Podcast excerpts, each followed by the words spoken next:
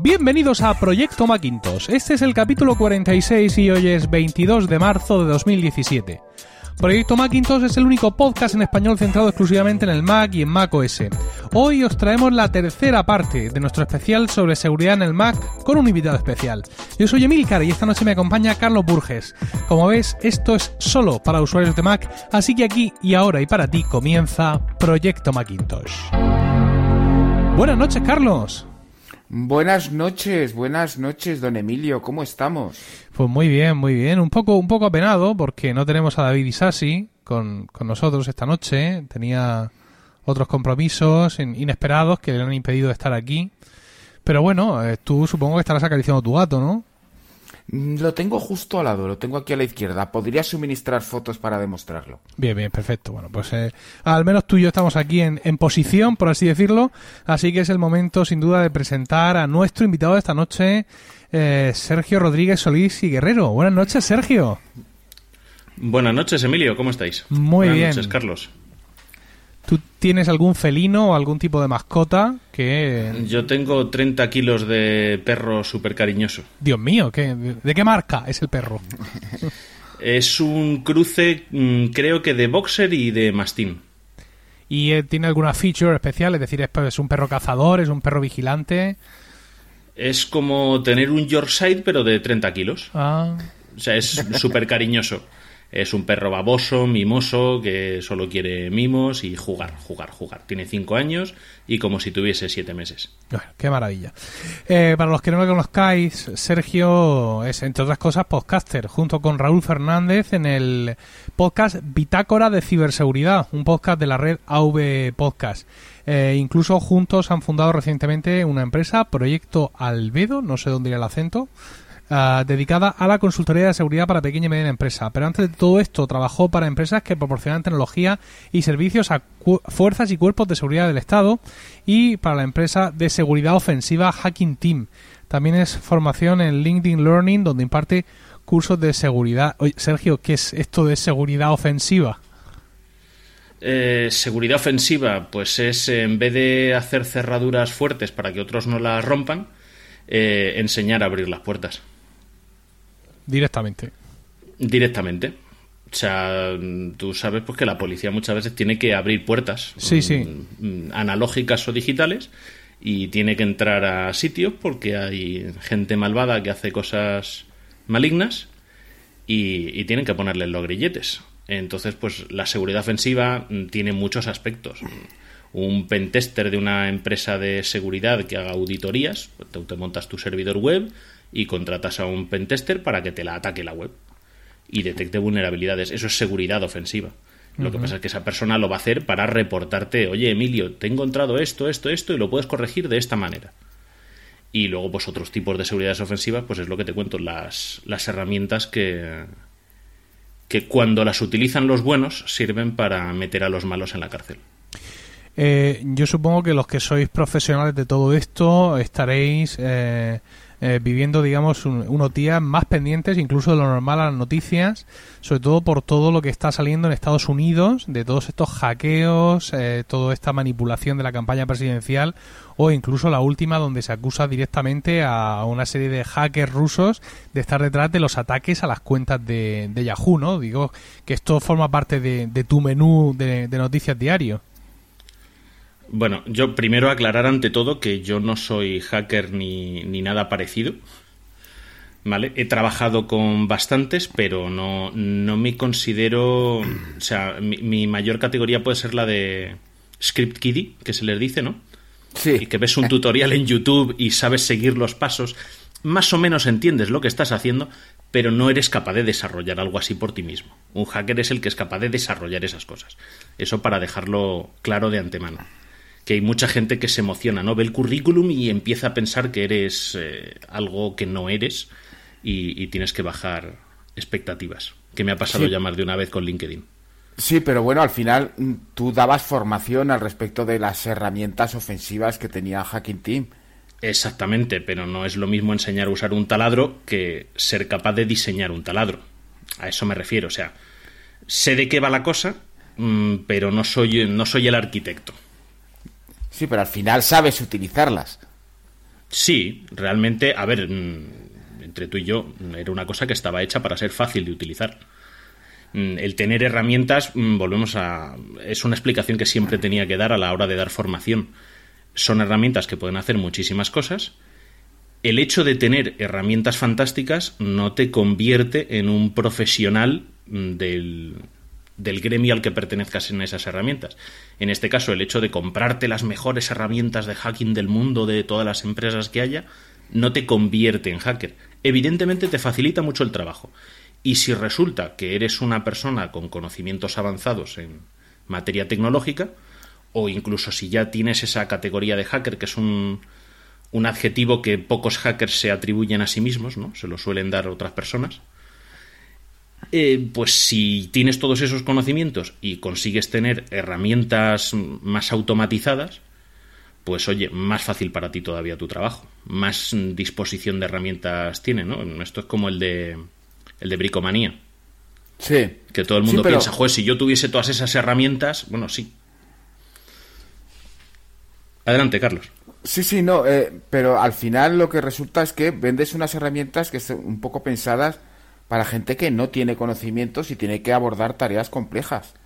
Exactamente, y eso era la parte, a la hora de dar formación, era la parte más complicada de mi trabajo, hacer comprender que, que las herramientas no trabajan solas, que no hay botones mágicos, que era una cosa que se pedía mucho. No, no, yo es que tengo esta información y con esto quiero el, ¿no? el ordenador del narcotraficante número uno de... Y bueno, señor, tendrá que trabajar un poquito más. O sea, si nosotros fuésemos capaces de. Bueno, nosotros, la empresa fuese capaz de hacer eh, un producto que fuese capaz de detectar al malo, investigarlo, obtener evidencias legales y encima ponerle los grilletes, pues usted, señor agente de policía, mm, su trabajo no tendría sentido. Vamos, que no existe el menú contextual. Eh, despliega el menú contextual para mirar los países y elige un país para pánico nuclear. Exactamente, no. Mm, la cosa era un poquito más compleja y, al final, bueno, ya adelantando un poquito el tema de estas tecnologías, lo difícil siempre es, eh, es entrar. Una vez dentro, mm, puedes hacer prácticamente lo que quieras. Ya, ya, ya. Que es, que es lo que facilita este tipo de herramientas. O sea, el que una vez que estás dentro, tengas toda una suite que con cuatro botones y con unos conocimientos mínimos puedas extraer mucha información que te sea muy útil en una investigación, que puedas utilizar para proseguir investigación, para obtener evidencias eh, legales en un procedimiento judicial. Pero claro, hay que entrar. Y eso es lo difícil. Ya, lo difícil y, lo más caro. ¿Son muy caras? Pues eh, las herramientas estas, mm, desde mi punto de vista, no eran demasiado caras aunque estamos hablando de cantidades de dinero que, probablemente los tres aquí juntos no ganemos en un año, ni de lejos. Lo que sí son caros son precisamente las entradas. Eh, o sea, comprar exploits es lo que es realmente caro. Para la audiencia, eh, exploit es el mecanismo por el que te aprovechas de una vulnerabilidad. Los exploits sí son realmente caros, muy, muy caros, porque son efímeros. Mm, duran tanto como dure la, vulnerabilidad sin ser parcheada. O sea, tú tienes una grieta en la pared y el exploit es saber cómo hacer esa grieta de la pared grande para poder entrar tú. Todo esto, claro, sin que te, sin que te detecten. Ya, claro, claro, es evidente. Entonces, para hablar, para, hablar, Sergio, en, en, términos del usuario final, el exploit es cuando nos enteramos o que nos dicen que eh, hace ya tiempo que no, pero que por ejemplo que en Safari, en iOS, entrando a no sé qué página web, si yo le digo que sí a no sé qué, al final el tío va a poder entrar y como se hacía antes, por ejemplo, hacer el jailbreak, ¿no? Ese sería, por, ejemplo, el exploit. Exactamente, el exploit era eh, ese jailbreak que se hacía conectándote a una URL, eh, que ejecutaría un código y te hacía el jailbreak en el teléfono. Pues el exploit era el mecanismo que ese código de esa página web utilizaba para aprovechar la vulnerabilidad que había en Safari.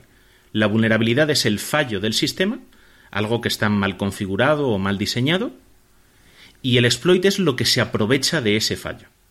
Entonces tú puedes tener una vulnerabilidad, pero que no exista un exploit. No habrá forma de aprovecharse de esa vulnerabilidad. Cuando alguien inventa la, el exploit, pues entonces ya a saco.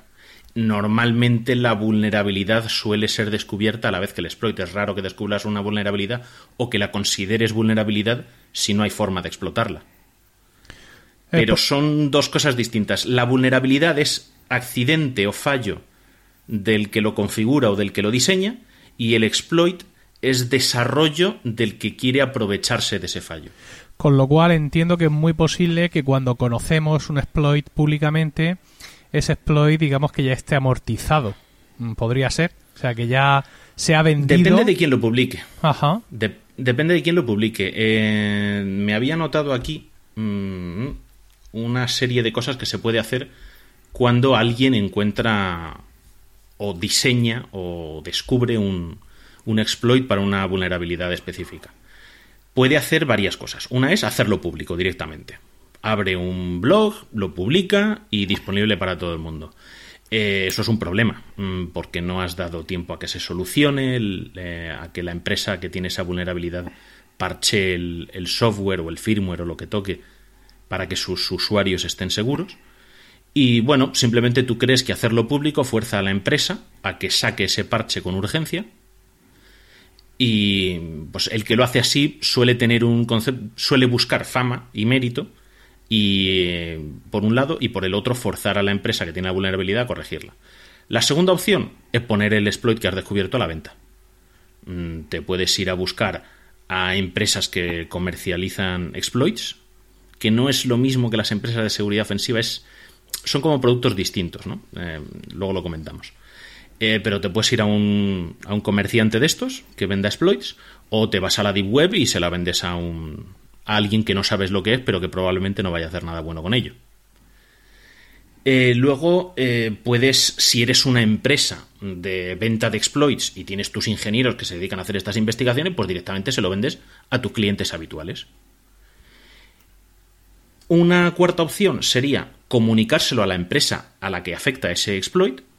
Entonces tú llamas a Apple y le dices que eso pasó, me parece que el año pasado hubo un caso, que alguien le comunicó a Apple una vulnerabilidad, bueno, igual se lo comunicó en 2015, pasaron los seis meses que le dieron de plazo, Apple no publicó un parche para la seguridad y entonces esta gente hizo público el- la vulnerabilidad y el exploit para forzar a Apple a corregirla.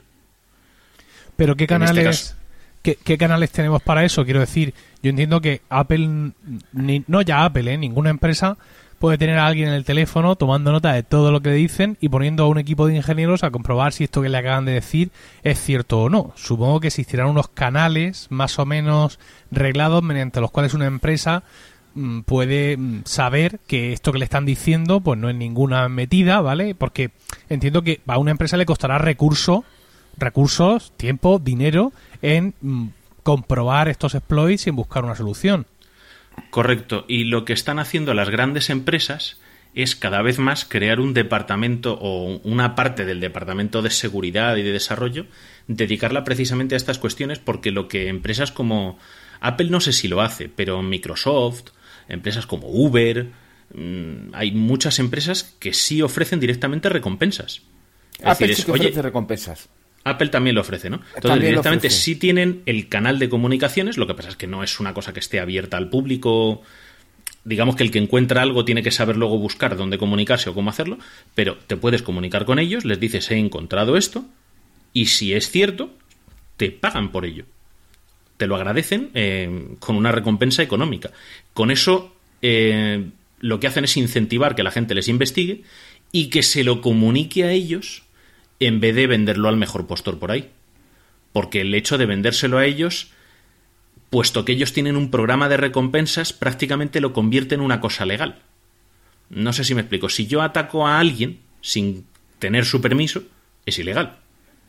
Pero si tú estás ofreciendo una recompensa porque te ataque y te lo comunique de cierta manera y forma, ¿vale? Evidentemente la recompensa supongo que tendrá una- unos condicionantes. Eh, entonces no es ilegal. Te lo comento a ti, mm, tú me pagas una recompensa, yo incluso puedo adquirir fama, depende de los contratos de confidencialidad que se firmen con la empresa para cobrar y tal. Mm, Y es una forma que tienen las, sobre todo las grandes empresas tecnológicas, eh, de, de hacer que esas vulnerabilidades y esos exploits lleguen a ellos primero antes que, que al mercado negro o al, o al mercado Gris. legal de... Sí, Sí. gris, llamémoslo gris, correcto. Vamos a llamarlo. Yo creo que sería mercado gris, sería eh, lo correcto. Bueno, ¿y el enemigo contraataca? El enemigo puede contraatacar, evidentemente. Y una cosa que siempre decía es no te metas con el tío que sea más grande que tú. Y si no eres capaz de evaluarlo, pues piénsatelo primero. Pero vamos, esto es lo mismo que con a la hora del hacking que si la policía tiene que ir con, con armas de fuego. Sea, no es lo mismo irte contra un cártel de la droga que tiene ametralladoras pesadas, lanzagranadas, eh, fusiles, que irte con, o- contra un navajero que roba carteras rajando bolsos en el metro. Pues tendrás que plantearte qué herramientas vas a utilizar, a qué profesionales vas a llevar. O sea, no es lo mismo llevar a, a, a la pareja de la patrulla de policía o de guardia civil eh, que llevar a los GEO o al GRS. Pues depende del objetivo, sí, sí, tendrás sí. que llevar una cosa u otra. Y sí pueden contraatacar. De todos modos, eh, a nivel de fuerzas y cuerpos de seguridad del Estado, no considero que los criminales contraataquen mm, porque estarían demostrando lo que saben, lo que son capaces, se estarían poniendo más en el punto de mira, porque tú te puedes imaginar que si eres policía, estás haciendo una investigación y te tocan las narices, pues te vas a esforzar más. Hay un caso, eh, eh, se llama Manuel, es eh, en Twitter. Es un tío simpatiquísimo, yo lo he conocido en alguna feria, y contaba una anécdota de un, un, un ciudadano que en su empresa le, le hackeaban el wifi, le cambiaban el nombre de la red wifi y le insultaban a él, al propio dueño de la empresa, cambiándole el nombre de la red wifi de su router. Y entonces la policía, pues oye, hizo sus investigaciones, no averiguaba, no averiguaba. Y hubo un momento en el que el nombre de la wifi de, de, esa empresa, la, la persona que estaba haciendo el ataque la cambió a mucha policía, poca diversión. Claro, te puedes imaginar que los policías dijeron, vale, hasta aquí hemos llegado. Ya. Y ya se pusieron serios. Al final fue un caso una tontería. Este caso lo cuento porque está publicado en YouTube, luego podemos buscar y os paso el enlace por si lo queréis poner en las notas, porque es un, es un método de seguridad muy avanzado basado en cinta de embalar y una moneda de 5 céntimos. Con eso, con eso resolvieron el crimen. Y. Pero es eso, o sea, yo creo que no compensa enfrentarse a la policía. El objetivo de los criminales es evadirse. Otra cosa ya es eh, los temas entre estados. Mm, Rusia, Estados Unidos, Alemania, España, Reino Unido, Francia. Eso ya está a un nivel que está totalmente fuera de, de mi alcance y mi conocimiento, pero estoy seguro de que hay, hay batallas muy profundas, igual que las ha habido toda la vida, a nivel de embajadas, consulados y todo este tipo de, de historias. Sí, porque a, ni- a nivel, hablemos ya de, no de cuerpos y fuerzas de seguridad del Estado, sino ya a un nivel superior, allí sí que hay eh, nivel y calidad, ¿no? De personal. Eh, sí, yo estoy convencido de que hay mm, gente. eh, bueno, yo estoy convencido y se sabe, ¿no? Que, que las, eh, los organismos públicos que se dedican a este tipo de cosas, pues en España hablaríamos del CNI, en Estados Unidos pues será el FBI, la CIA, la NSA, cada país su- sus centrales de inteligencia y sus cuerpos y fuerzas de seguridad del Estado que tienen distintos departamentos que se dedican a cosas distintas, no todo es policía judicial, tienen contraterrorismo, tienen defensa del Estado y un montón de historias. Esa gente busca talento. Esa gente participa en estas convenciones públicas en las que se hacen concursos de atrapa la bandera, que van hackers de distintos equipos, eh, con patrocinio o particulares a hacer pruebas de, de hacking. Eso, todas esas pruebas son, vamos, yo estoy convencido de que son cazatalentos. Se trata de buscar a la gente que es válida y, y luego ofrecerles trabajar para ti. Igual que a los hackers así más renombrados que. Que pillen. Sí. Estoy seguro de que si son realmente buenos y creen que hay posibilidades de reinserción, les ofrecerán una alternativa a la cárcel, en muchos casos. O sea, se hablará con el juez y se le propondrá, oye, si cree usted que esta persona podemos controlarla, mejor que esté de nuestro lado que no encerrado en una habitación, en la cárcel generando costes. Que haga servicios a la comunidad, ¿no? No, servicios a la comunidad en un principio, igual incluso contratarle como asesor externo o, ah. convertirle en funcionario público. Porque a lo mejor resulta que es un cafre que no había tenido la oportunidad de hacer las cosas para el bien. igual resulta que le pones a cazar pedófilos y, y, el tío se siente realizado, tiene un salario, tiene un trabajo con un horario y el tío es feliz. Y lo que pasa es que no había tenido esa oportunidad. Ya. Resulta curioso, resulta curioso eh, hablar de todos estos temas específicamente porque, claro, cuando pensamos en, en, una acción judicial, y yo creo que es, una parte importante de toda esta historia, que, claro, los cuerpos de seguridad del Estado necesitan una, eh, eh, una orden judicial y además una orden judicial muy específica al respecto de lo que pueden y no pueden hacer, ¿no? Mira, me he guardado un ejemplo que ha sido muy reciente. No sé si habéis oído el caso de un tipo por Twitter que le debió mandar a alguien de cierta fama una imagen, un GIF que estaba diseñado para provocar ataques epilépticos. Sí, sí, sí. ¿Vale? Pues eh, la policía de Dallas, me parece que ha sido en Texas, ha encontrado al tipo y el procedimiento ha sido el siguiente. Tenemos a la víctima, que ha denunciado. Siempre hay que denunciar si somos víctimas de cualquier tipo de ciberataque, de cualquier tipo, ¿vale? seamos particulares o empresas. Si no denunciamos, nuestros cuerpos de seguridad no se enteran de las cosas que están pasando. Así que siempre hay que denunciar, ¿vale? Eso es lo primero. Pues esta gente denunció y se pusieron a investigar. Claro, lo primero que es, bueno, ¿desde qué cuenta de Twitter te han mandado esto? De esta cuenta. Primer paso, nos vamos al juzgado con las evidencias que tenemos y pedimos una orden judicial para reclamar a Twitter información sobre esa cuenta de Twitter. Entonces, para reclamar una orden judicial en cualquier país medianamente serio, tienes que justificar el por qué pides a la orden. Tú no, la policía no puede ir a, a, un juez y decirle, oye, quiero pincharle el teléfono a fulanito. Bueno, pero ¿por qué? Es que creo que es malo, sí, pero ¿por qué? O sea, tienes ya que llevar alguna prueba que induzca al juez a creer que merece la pena violar el derecho X de una persona, en caso de pinchar un teléfono, es el derecho a la privacidad de las comunicaciones. O sea, las órdenes judiciales básicamente son para violar un derecho. Entonces tiene que estar muy justificado, porque el juez también se la juega. Si no, preguntádselo a, a Garzón, que no es santo de mi devoción, pero por eso le expulsaron. Se supone. Eh, el caso es que la policía de Dallas pide la orden a Twitter y Twitter le da los datos que tiene. No es mucho, pero eh, tenía vinculado a la cuenta de Twitter un número de teléfono. La policía investiga el número de teléfono y es de la compañía ATT. Volvemos otra vez al juzgado, volvemos a pedir una orden judicial para pedirle a ATT los datos de la cuenta de ese número de teléfono ya van dos órdenes judiciales. ATT responde y le dice, oye, mira, esto es una tarjeta prepago sin asociación a una persona. Eh, lo único que podemos decirte es que el teléfono que identificamos es un, es un iPhone 6. Entonces, bueno, el hecho de que bueno, las redes de telefonía obviamente saben mm, el teléfono que estamos utilizando al conectarnos a la red, con el número email.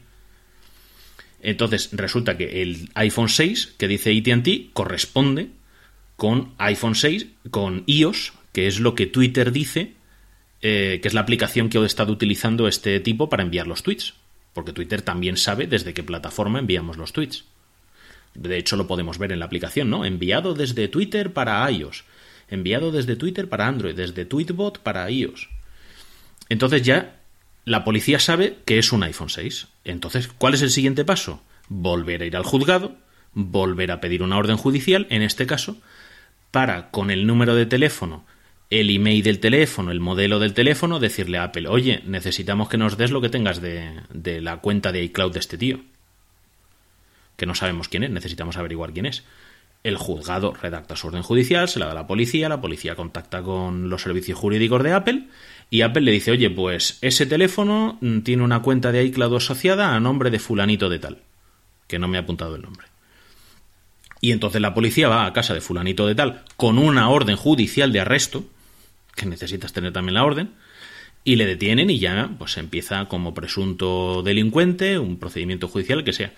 Solo a nivel tecnológico aquí, para una cosa que técnicamente habéis visto que es muy sencilla, solo a nivel técnico han necesitado tres órdenes judiciales. No me quiero imaginar, bueno, mm, la burocracia que eso tiene que llevar y estamos hablando de que Apple es una empresa de Estados Unidos, Twitter es una empresa de Estados Unidos, ATT es una empresa de Estados Unidos el presunto delincuente es un ciudadano americano, o al menos residente, y la víctima es eh, ciudadana o residente también en Estados Unidos. Si cruzas fronteras, esto se convierte en, en un caos. Es, es hipnótico escucharte todo esto, todo tan meticuloso, y me despierta dos tipos de sentimientos contradictorios. Por un lado, mm, me hace sentirme seguro.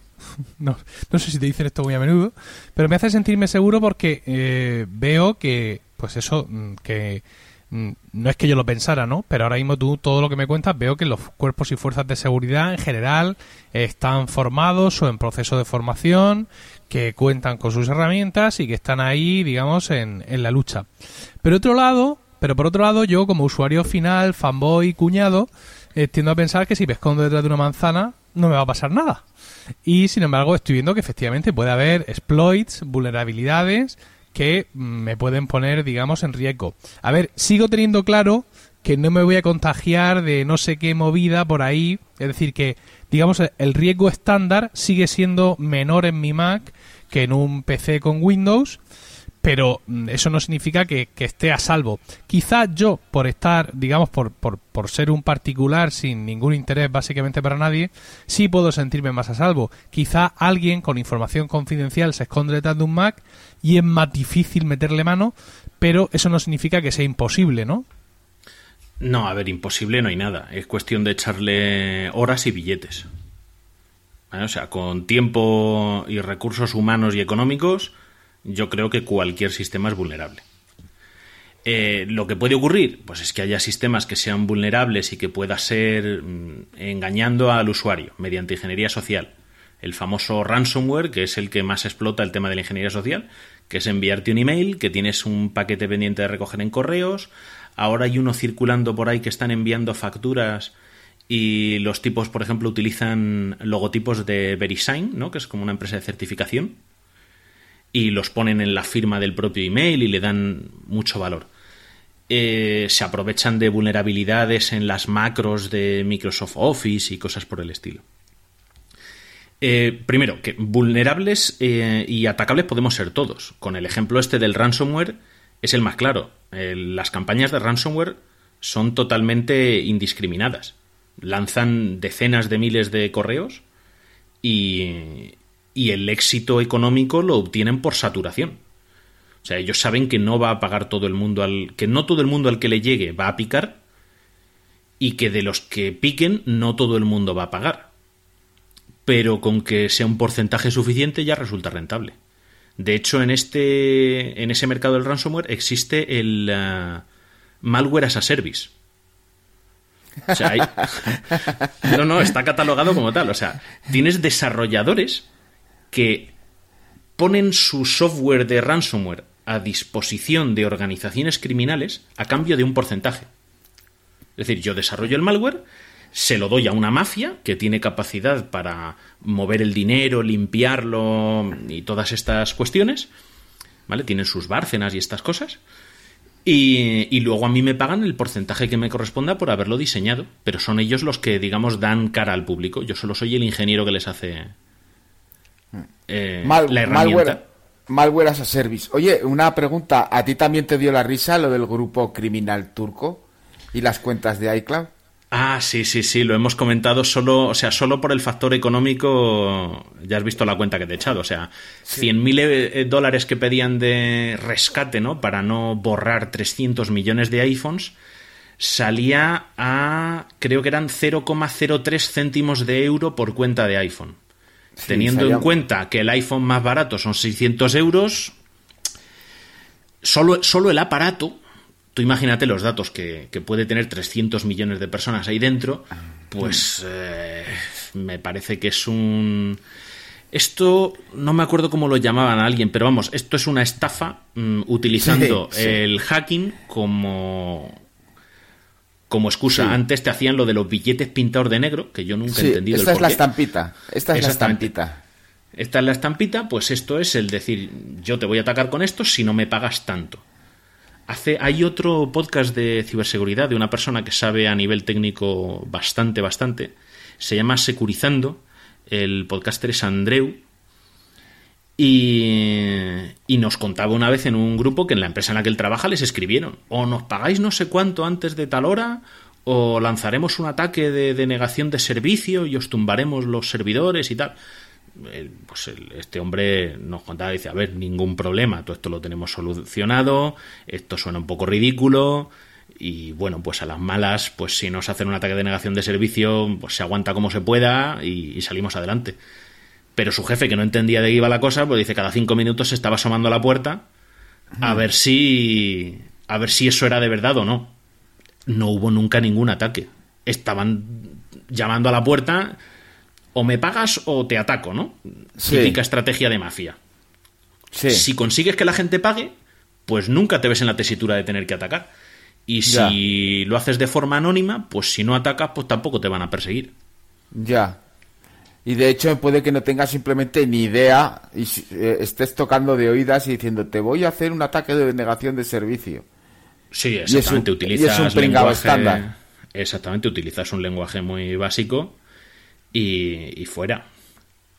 No, Sí, sí, con- eh, un básico, digamos, para alguien que tenga conocimientos, pero elevado para un administrativo de una empresa, para un directivo de una empresa eh, de bajo nivel, de bajo perfil tecnológico, ¿no? Los, eh, como dice Emilio, los civiles. Eh, pues acuerda, yo me acuerdo, me, me encantó mucho el, el daily ese que grabaste hablando de los civiles en el colegio, ¿no? De, Sí, de sí. que había muchas cosas que les sorprendían y es así, o sea, yo he estado, eh, estoy apuntado y Raúl, mi compañero en, en de Ciberseguridad, también somos, somos los dos cibercooperantes, ¿no? Del, del Instituto Nacional de Ciberseguridad, que básicamente es un, un voluntariado que vas a colegios a hablar con chavales, con profesores o con, o con familiares. Temas de concienciación. Y sí es cierto que los padres alucinan bastante.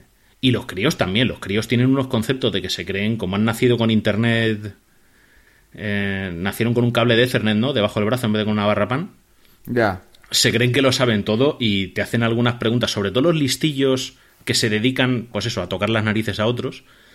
Pero es que si yo navego con la pestaña de navegación de incógnito, no pueden saber quién soy. Claro que sí, bonito. Digo, lo que pasa es que tu madre no sabrá que visitas páginas que no deberías visitar. Pero eso es lo único que consigues con la, con la navegación de incógnito. No, no te va a proteger de que si tú te conectas a Facebook, Facebook sabe quién eres sabe desde dónde te has conectado, con qué horario, el operador telefónico sabe qué conexiones has hecho, a qué direcciones IP. La, la ley de servicios de seguridad de la información establece que todas las comunicaciones en España deben quedar registradas durante al menos un año. No el contenido, pero sí el continente de las comunicaciones. Es decir, los números mm, llamados y a los desde los que llamas, las direcciones IP a las que te conectas, en qué hora, todo eso está guardado. Solo es accesible mediante orden judicial, pero por si acaso se tiene que guardar durante un añito. Han mencionado el, el malware y, y realmente es una cosa que a mí me pone los pelos de punta, no ya eh, tanto porque me pueda pasar a mí ocasionalmente, que por supuesto que sí, como por, por, mi empresa, por el sitio donde trabajo. Nosotros tenemos un informático eh, avezado, es decir, que no es que esté yo allí haciendo de cuñado. Afortunadamente para la empresa ya conseguí convencerles de que eso quizá no era la mejor idea. Y tenemos un tío, un profesional que sabe lo que hace y que pierde su tiempo en poner medidas de seguridad y ahora esta copia, y ahora esta copia de la copia, y ahora encripto esto y ahora lo desencripto y todo ese tipo de historias. Pero a mí me sigue dando un pánico terrible, ¿no? Yo no, no sé vosotros cómo lo consideráis, pero yo mm, desde mi lado de usuario lo veo una de las amenazas más indiscriminadas y, y salvajes que hemos tenido de seguridad en los últimos años. Porque, mira, el otro día escuchaba un podcast, Virus Mac, y comentaba que habían sufrido de ransomware en su empresa y que al parecer la infección se produjo en noviembre. Pero el, en lo que es el, el ataque en sí, o la eclosión, o como demonios lo llaméis, no fue hasta principios de enero. O sea, estuvieron dos meses infectados, con lo cual cualquier copia de seguridad que tuvieran eh, durante ese tiempo también estaba infectada. Mí todo esto me da pánico, sobre todo porque no parece que, pueda haber más allá de, la ingeniería social, es decir, de, de, enseñar a la gente que no le haga clic a las cosas, no parece haber ningún tipo de, medida que nos vaya a proteger de, esto, al menos en el medio plazo. Pues a ver, tres cositas te, te comento. Primero es, hay, lo dijo el director del FBI, de hecho lo tenemos en nuestra página web. Hay dos tipos de empresa, las que han sido hackeadas y las que lo van a volver a ser. ¿Vale? Eso para empezar. Eh, había un estudio de Cisco, me parece que de 2015, eh, que decían que los análisis que hicieron en las empresas, para un estudio que hicieron de ciberseguridad, en todas las empresas que analizaron para el estudio, en todas encontraron malware. Activo, inactivo, durmiente, eh, que a lo mejor no, era un malware para Windows XP que no tenía efecto en Windows 7, pero bueno, pero lo encontraron. O sea, 100% de las empresas analizadas encontraron malware. Eso es algo que no podemos evitar. Eh, segundo, el tema de, de lo que comentabas de Baires de que el ataque habían detectado que había entrado hacía meses, pero había explotado después. Eso es eh, malware durmiente. Eso es una medida básica, por ejemplo, para saltarse medidas de protección como el sandboxing. El sandboxing básicamente es eh, meter un espacio intermedio en el que lo que recibes se ejecuta, ves lo que hace y si no hace nada malo, lo dejas pasar. Pues eso el malware ya se lo salta como quiere. Los programadores ya han aprendido a saltárselo porque ya el malware no actúa automáticamente, actúa en base a eventos. Entonces, a lo mejor hasta que no ocurra un evento determinado, el malware no empieza a funcionar, de forma que es una cosa bastante aleatoria y dependiente de la víctima. Incluso con temporizadores, o sea, el evento puede ser empieza a funcionar tal día, a tal hora, y a partir de ahí a saco. Eh, eso hace que los sandbox sean realmente. Los sandbox, ya os digo, como medida de prevención. Otra cosa es el sandboxing de compartimentación que hace iOS o que hace el propio Mac en muchas de sus aplicaciones, sobre todo nativas, o que hace Google Chrome con las pestañas. Cada pestaña de Google Chrome es un Google Chrome en sí mismo. Pues Safari también lo hace. ¿eh? Safari también compartimentaliza cada pestaña. Entonces, por ejemplo, eso es muy interesante a la hora de que no te puedan espiar desde una web que pueda aprovecharse del navegador lo que estás haciendo en otras pestañas y robarte información de tus otros eh, webs de navegación por donde estás introduciendo contraseñas o formularios o lo que sea. Pues ese tipo de sandboxing en pestañas evita eso, pero eso, digamos que ese sandboxing es el de compartimentación. Y luego, ¿qué era lo otro que me habías comentado? Ah, lo de ingeniería social. Ingeniería social precisamente es para convencerte de que pinches en el link, no de que no pinches. Para que no pinches es la concienciación. La educación y la concienciación. La ingeniería social es toda la artimaña para conseguir que hagas lo que no deberías estar haciendo. Creyéndote encima, además, que estás haciendo algo bueno. No, no sé, pero sí, sigo viendo que es algo que puede ser potencialmente muy, muy dañino, ¿no? Pero, y que, y que no veo, además por lo que estás diciendo, por el, por el, malware este eh, que está ahí durmiente, ¿no? El ransomware durmiente, es que mm, siento muchísima indefensión, ¿no? Y además estoy seguro que si en un momento dado llega a haber una concienciación masiva sobre no hacer clic en esas cosas, ¿no? Como ya la ha habido en algunos aspectos, ah, pueden aparecer por otro. Y, y fíjate que hay algunas cosas que la gente todavía no las tiene claras, ¿no? Decir que hay algunos aspectos en los que se ha conseguido educar a la gente de que eso no es cierto, de que eso no es válido, de que no hay que hacerle clic a eso, pero hay otras muchas que, que no. La concienciación, como tú la has eh, nombrado correctamente, tiene un problema y es que es súper lenta. Y seguramente. Es exageradamente lenta. Antes de que acabemos el proceso de concienciación, de decir a la gente, mira nene, no tienes un paquete en correos esperando, ¿vale? antes de que tú hayas conseguido explicarle eso a la gente y que la gente se lo crea, les está llegando, como tú dices, con el logo de VeriSign o les está llegando cualquier, cualquier otra cosa. Entonces, no sé, contra los virus eh, están los antivirus, por así decirlo, pero contra el ransomware no me parece que haya, o que incluso que vaya a haber nada que nos vaya a proteger. No, y los antivirus al final cada vez son más eh, ineficientes porque el, malware evoluciona, eh, los ataques dedicados pues incluso pueden atacar sin archivos, directamente atacando en memoria en RAM. Y, y claro, ahí un antivirus no tiene nada que hacer porque un antivirus analiza archivos.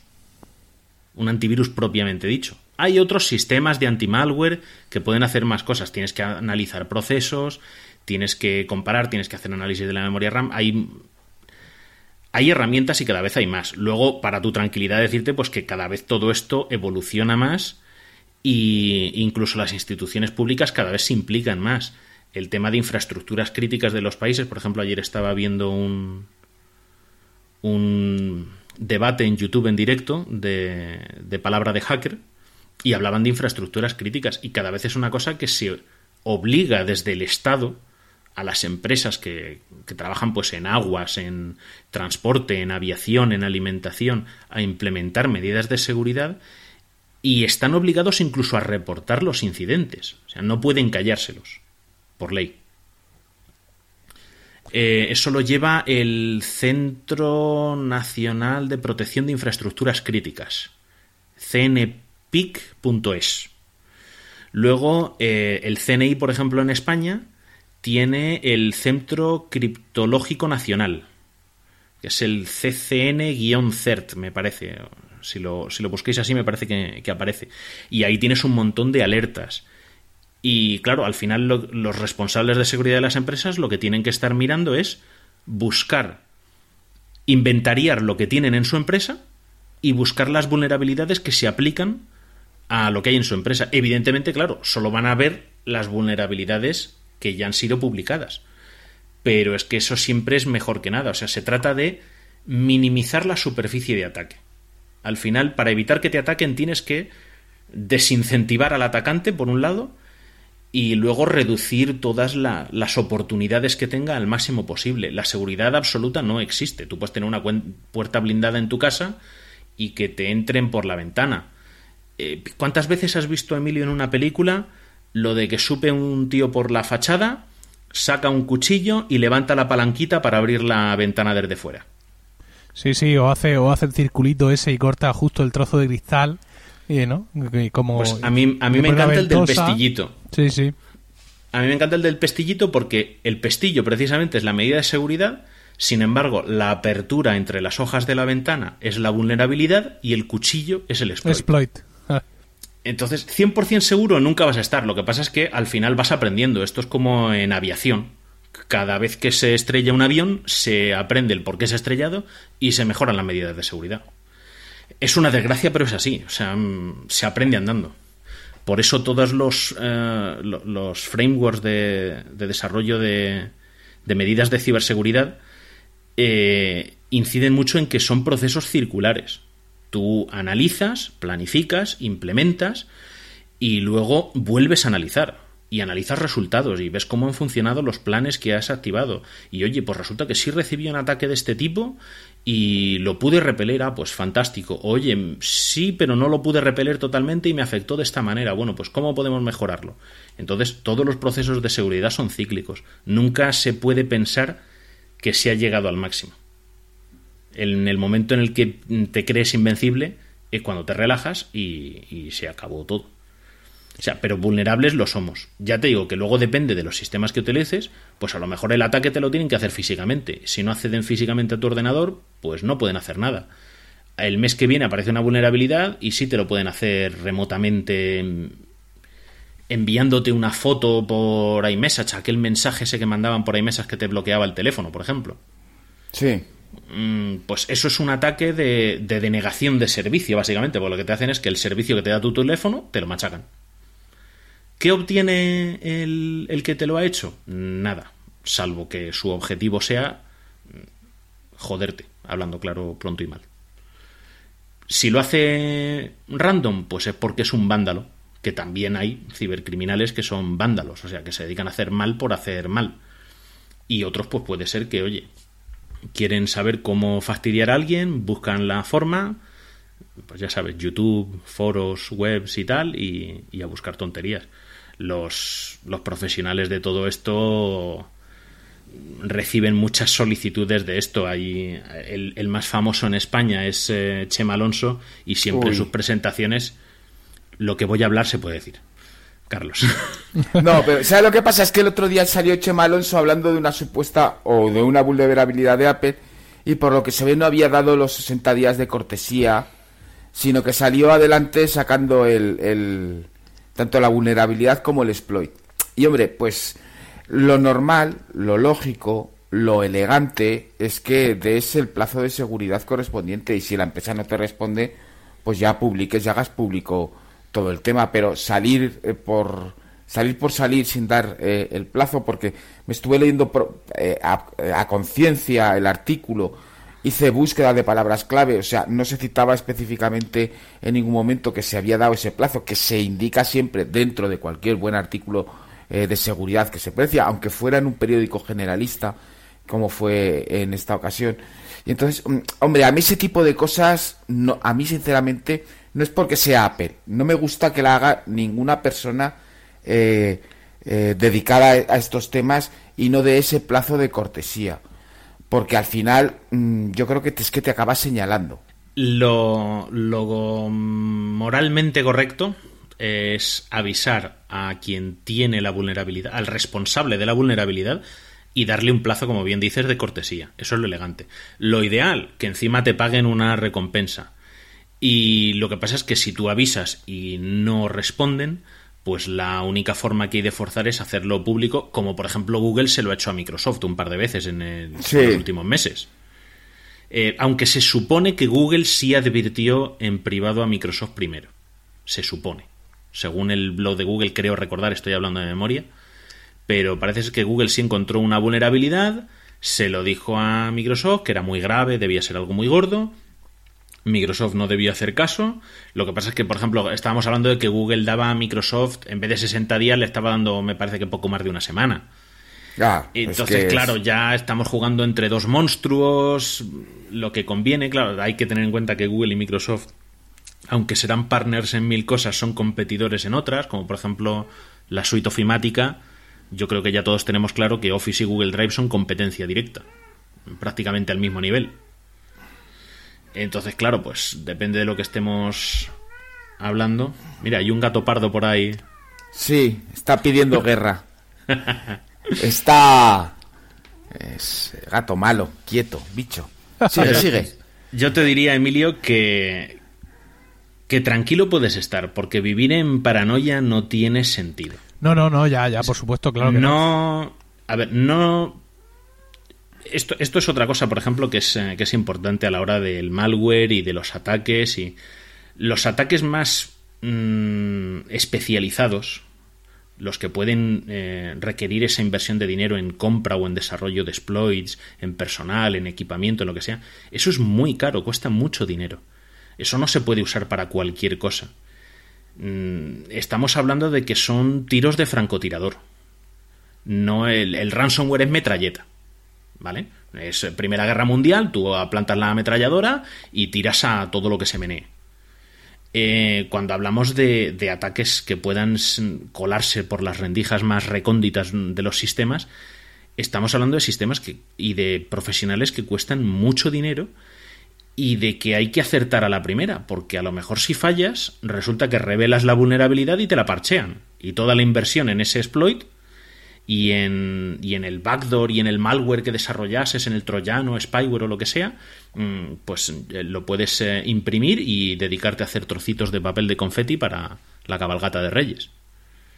Entonces, hay la, la industria de la seguridad ofensiva, ¿no? Pues los gobiernos y todo esto, es que la CIA nos espía a todos. No. O sea, no porque cuesta muchísimo dinero desarrollar todo eso, y no puedes estar pegando tiros ahí alegremente. Primero, que no puedes pegar tiros alegremente. Esto es, eh, por ejemplo, en, cuando trabajaba en Hacking Team, la, la, tecnología que vendían la Unión Europea la consideraba armamentística y tenías que cumplir unos requerimientos. Entonces, pero esto es como eh, Heckler Nog o Beretta o, o, la española Astra. Venden pistolas, venden fusiles y se las venden a la policía. La policía no puede ir pegando tiros como le dé la gana. Hay unas condiciones bajo las cuales pueden pegarle un tiro a alguien. Y de determinada manera, pues con las herramientas de hacking es exactamente lo mismo. Los malos evidentemente no piensan igual, pero volvemos a lo mismo. Si un malo mm, en el mercado negro, que es más caro, porque es negro, porque es oculto, porque es eh, extraperlo, eh, invierte ese dinero, invierte en permanecer oculto, no lo va a gastar eh, en, investigar a, a, Carlos Ruiz de Copegui ¿no? En, en, su, en su apartamento o a Emilio Cano en el suyo. Porque es que no... ¿Por qué va a gastar las balas en eso? Ya, las balas se gastan, se gastan en, en, cosas muy dirigidas, eh, temas políticos o temas espionaje eh, industrial de muy alto nivel. de muy alto mm. nivel los chinos son, saben mucho de eso del espionaje industrial. Eh, y, todos conocemos los casos pues por ejemplo de eh, los políticos tibetanos o cómo se infiltraron en una red bastante poderosa de los Estados Unidos sembrando alrededor de la zona la zona cero la zona verde en, en, Bagdad mm, sí de pendrives eh, perfectamente retractilados, pero que tenían malware, a la espera de que alguien picara, lo comprara y lo metiera en, una, en un ordenador eh, controlado. Y así ocurren muchas esas cosas, sí. Exactamente, imagínate lo que tiene que costar para una organización gubernamental eh, desarrollar una línea de producción de, pendrives, infectarlos, generar la, la, herramienta, el malware de ataque eh, apropiado que puede ejecutarse desde un pendrive en la mayor cantidad de sistemas posible, porque no sabes en qué ordenador lo va a pinchar el que adquiera ese pendrive. Luego los tienes que eh, precintar todos como recién salidos de fábrica y ser capaz de colocarlos en las tiendas de informática, consumibles, supermercados, alrededor, como tú dices, de la zona verde de, Bagdad. Era Irak, me dijiste, ¿no? Sí, fue en Irak, fue en Irak. la zona verde, para el que no lo sepa, es la zona de segura para los que no eran iraquíes. Donde estaban mm. las embajadas, toda la, diplomacia eh, que vivía, pues, entre comillas, como si no estuviese en la guerra. Entonces tú tienes que plantar todos esos pendrives de forma natural para que no llame la atención y que así cualquiera pueda comprar uno y luego esperar que tenga la suerte de pincharlo en un ordenador eh, comprometible primero, que sea comprometible, es decir, que sea vulnerable a lo que tú has puesto en ese pendrive, y segundo, que forme parte de una red de ordenadores eh, que sea interesante para ti como atacante, porque a lo mejor lo pincha en el ordenador de su hijo y que se dedica a chatear por Facebook con las amigas del instituto. Pues, pues muy bien. Pues, pues muy bien, podemos echar un pan como unas tortas. Exactamente. No, no, todas estas historias son especialmente curiosas, sobre todo cuando vas saltando desde los segmentos más básicos, que es la, la venta de las propias herramientas basadas en la compra de exploits por parte de terceros o incluso de exploits propios, del propio uso que le dan los cuerpos eh, de seguridad del Estado. Y después ya empieza a difuminarse un poco ese color blanco hacia un gris cuando ya todo pasa a un nivel eh, eh, digamos en el que muchas veces eh, no sabes quién hay detrás. Sabes que hay un gobierno, o podría ser un gobierno con sus propias divisiones de eh, ciberguerra o de, eh, o, de ciberinvestigación, pero ya hay algo allí gris, oscuro, que se va haciendo cada vez más negro, más negro, más negro.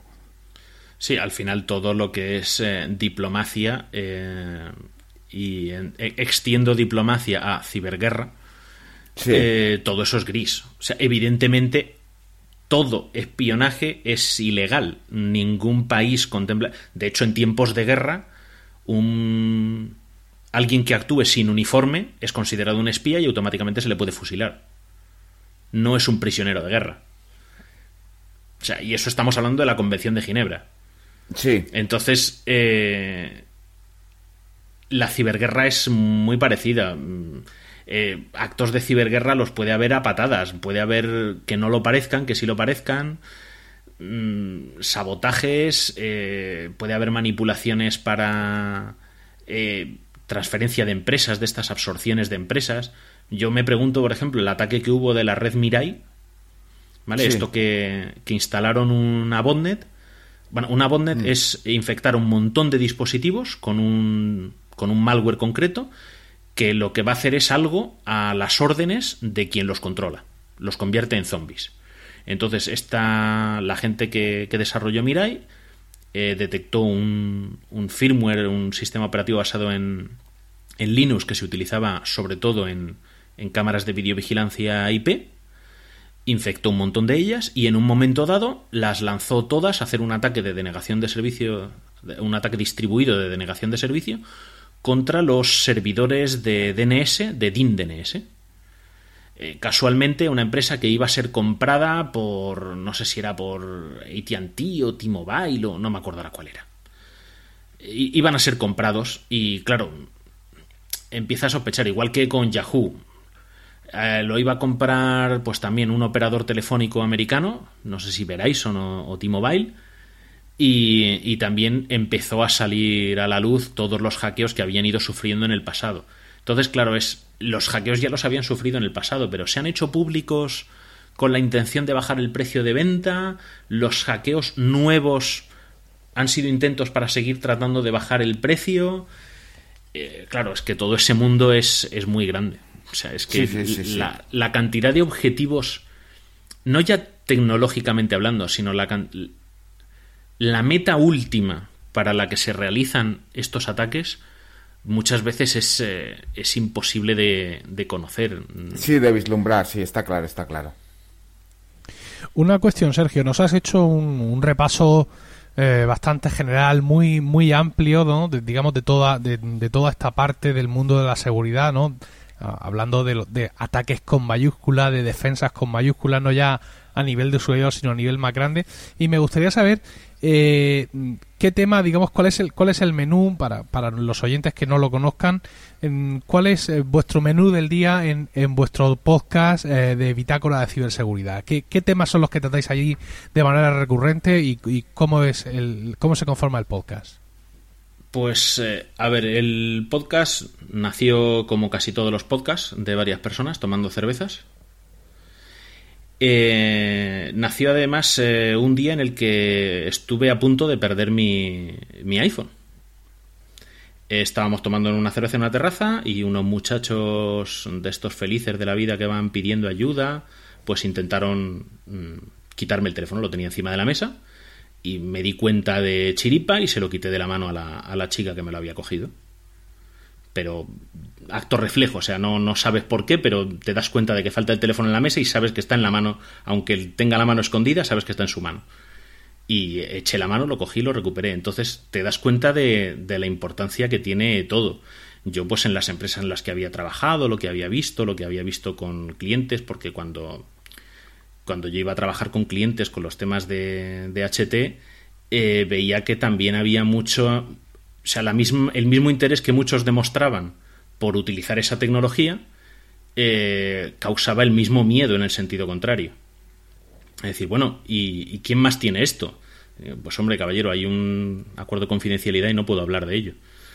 Pero lo pueden usar contra mí. Digo, legalmente que yo sepa, no. Digo, pero eso dependerá de la legislación de cada país.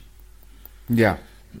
Entonces, eh, eh, claro, porque unos decían, no, y si otro país lo utiliza contra nosotros, digo, bueno, pues hable usted con los legisladores de su país, con los legisladores del otro país que usted tenga miedo y este tipo de cosas. Pero, eh, volviendo a lo de antes al, podcast, hemos hablado de pues, cosas como las copias de seguridad. Eh, por ejemplo, tú lo que dices de tener una copia de seguridad, que siempre lo comentas que tienes una offline, normalmente comentas que es en el coche. Sí. pues tener una copia offline es fundamental, por ejemplo, para casos de ransomware porque la mayoría del ransomware, a poco que sea mínimamente avanzado, va a cifrar todas las unidades que estén conectadas a tu, a tu computadora, sean unidades locales, discos USB externos o unidades en red. Si tiene acceso, o sea, si puede hacer un CD barra volume barra lo que sea y acceder al directorio, ¿por qué no lo va a cifrar? Si tiene permisos de escritura, claro. Entonces, mm, el tener una copia offline es, la primera medida, la primera medida a tomar. Eh, hablamos, hemos, hablamos de cosas muy básicas en el, en el podcast porque queremos empezar pues poquito a poco. El, hemos hablado de la Ley Orgánica de Protección de Datos, que obviamente esos dos episodios, porque fueron dos, no han sido los más escuchados, porque son temas tediosos. Pero a nivel de empresa es algo fundamental. La gente no se da cuenta de que tu lista de clientes de la peluquería, donde te apuntas el nombre y el teléfono de tus clientes, eso es un archivo de datos personales. Y eso tienes que tener una precaución con ellos y si no la tienes puede venir la Agencia Española de Protección de Datos y meterte una multa bastante importante que te puede, te puede afectar muy duramente. Entonces, mm, queremos ir tratando de concienciar desde nivel bajo. O sea, Bitácora de Ciberseguridad no tiene un perfil técnico alto, sino que queremos empezar desde abajo. Uno del el podcast con más éxito hasta ahora que hemos tenido ha sido el de cómo aplicar una configuración decente a tu router. Cambia la contraseña del wifi, cambia el nombre de la red wifi, eh, cambia la contraseña de acceso al propio router, o sea, con cosas tan básicas ha sido uno de los programas más escuchados con diferencia. Y, bueno, yo te cuento, cuando vino mi padre y me dijo, te he escuchado en el podcast y a ver si un día te vienes a casa y me configuras el router. O sea, a mí se me caía una lágrima pesada por la mejilla de emoción. ¿Vale? Y algún compañero de la red de podcast también, ah, pues estaba haciendo esto y ahora cada vez que voy a casa de un pariente se lo hago. Pues, pues te alegras porque en cierto sentido tiene un efecto vacuna todo esto. Como tú decías antes, la concienciación cuesta mucho trabajo llegar a todo el mundo cuesta mucho trabajo. Pero es como las vacunas. Cuanta más gente vacunes, más proteges a los que no, estás a los que no están vacunados. Porque el hecho de que a mí me roben información, eh, y lo digo por experiencia, significa que afecta a muchísima más gente. Porque si ahora, Emilio, a ti te roban la agenda del teléfono, ¿cuánta gente puede haber ahí? Pues ¿A, cuánta, gente puedo empezar a tocar las narices? Unos 250. La, la personal. Esa es la personal. Y estamos hablando de que tengo teléfonos, direcciones de correo electrónico, fotografías, fechas de, cumpleaños y lo que tengas apuntado en las notas, que puede haber DNI. Tengo cosas, justo, sí, sí, sí, efectivamente. entonces, tú imagínate lo que ocurre si te roban la agenda del teléfono solo. Tú, cada uno somos responsables de toda esa información que tenemos de otra gente y por eso hay que tener precaución. Medidas básicas, pues lo de siempre, contraseñas eh, complejas, no relacionadas con tu vida personal, tus gustos, etcétera, eh, distintas para cada servicio. Es imposible acordarse, salvo que tengas alguna regla mnemotécnica especialmente buena, pues utiliza gestores de contraseñas, eh, OnePassword, LastPass o lo que corresponda. utiliza cuentas de usuario, no de administrador en tus computadoras. Ten las dos cuentas. O sea, cuando tengas que instalar o actualizar software, utilizarla de administrador. Y cuando te vayas a poner a escribir documentos en Word o a hacer presentaciones PowerPoint o a mirar el Facebook, utiliza tu cuenta de usuario normal y corriente. Que no significa que si alguien logra entrar no pueda escalar privilegios, pero te habrás quitado a todos los que no sepan escalar privilegios. O no puedan. Porque a lo mejor en tu sistema, en el momento en el que lo hacen o con la herramienta con la que lo hacen, no se puede. Pues ya has frenado un, un posible, una posible amenaza. Se trata al final de eliminar eh, riesgos y los que no se pueden eliminar, minimizarlos. Y, así es como se vive. O sea, esto es como salir a la calle y que te roben. Mm, ¿Qué llevas? ¿Una cota de malla para que no te claven un cuchillo? Como leía uno por YouTube. Que salía el tío, sí, sí, salía flipadísimo diciendo que las artes marciales para luchar contra ataque de cuchillo, yo voy con una cota de malla. Digo, bueno, hijo mío, pues, pues si tú eres feliz, pero no es práctico. No, no, no. no. O sea, no. Y en determinados climas menos. con el cuerpo oxidado. Exactamente, con el cuerpo oxidado, el gorro de papel de aluminio en la cabeza para que no, no se espíen eh, y todo este tipo de cosas. Entonces, de eso se trata. El, último programa, ya volviendo al podcast, eh, entrevistamos a, a Yolanda Corral, que es una periodista muy involucrada en la, en la concienciación, también es cibercooperante, tiene el, canal de YouTube de Palabra de Hacker, que son debates sobre temas relacionados con ciberseguridad, lleva profesionales, ha llevado a policías, guardias civiles, fiscales, abogados, eh, hackers, pentesters, administradores de sistemas, ha llevado todo tipo de profesionales relacionados. Creo que menos cibercriminales, o al menos ninguno lo ha confesado, eh, ha llevado de todo. Eh, importante, que si no ella me va a reñir hacker no es lo mismo que cibercriminal, ¿vale? Los cibercriminales puede que sean hackers algunos de ellos, pero el hacker es un tipo que o una persona que sabe ir más allá con las cosas que tiene a mano. O sea, el que le pone una bombona de óxido nitroso a un motor de combustión de gasolina para sacarle unos caballos más de potencia durante unos segundos, está hackeando un coche. ¿Vale? Es un, es un hacker. El que, el que abre un cerrajero es un hacker. Bueno, Sergio, Mm, muchísimas gracias. Eh, te vuelvo a decir lo que te he dicho antes. Me has eh, tranquilizado por una parte, me has eh, puesto nervioso por otra, pero creo que finalmente el, mensaje con lo que yo me quedo es van bien tranquilizador, ¿no? Más bien tranquilizador. Son muchas las cosas que nos has dicho, muchas de las cosas que, que podemos poner en práctica y muchas más si escuchamos estos episodios que has citado de tu podcast Bitácora de Ciberseguridad. Eh, nada más por mi parte, Carlos, despedimos a Sergio. Sí, a ver si echamos una cerveza este fin de semana, que tenemos la suerte de vivir en el mismo pueblo. Y mira ah, que es difícil. A eso voy a decirte, digo, eso solo dirás a él, porque yo estoy aquí abajo. sí, sí, tú estás, tú estás down under, pero él y yo tenemos la suerte de, vivir en el mismo pueblo y mira que es difícil. Pues sí, una, una casualidad. Además fue una casualidad conocerlos a través de una tercera persona que ya ni siquiera vive aquí. Ya, ya, es curioso, curioso. Sergio, muchísimas gracias. Un placer, Emilio. Sergio, un abrazo. Cuídate, Carlos.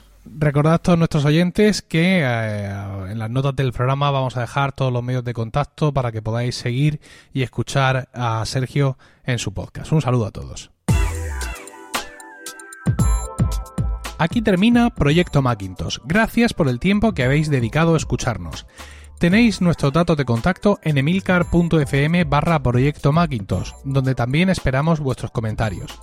El próximo programa será dentro de 15 días y hasta entonces no dejéis de visitar fac-mediomac.com para manteneros al tanto de tutoriales, novedades e información sobre el Mac y Mac OS.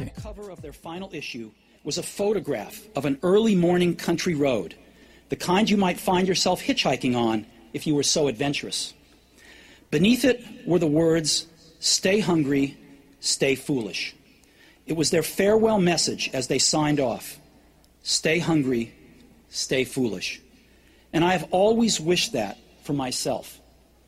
And now, as you graduate to begin anew, I wish that for you. Stay hungry, stay foolish. Thank you all very much.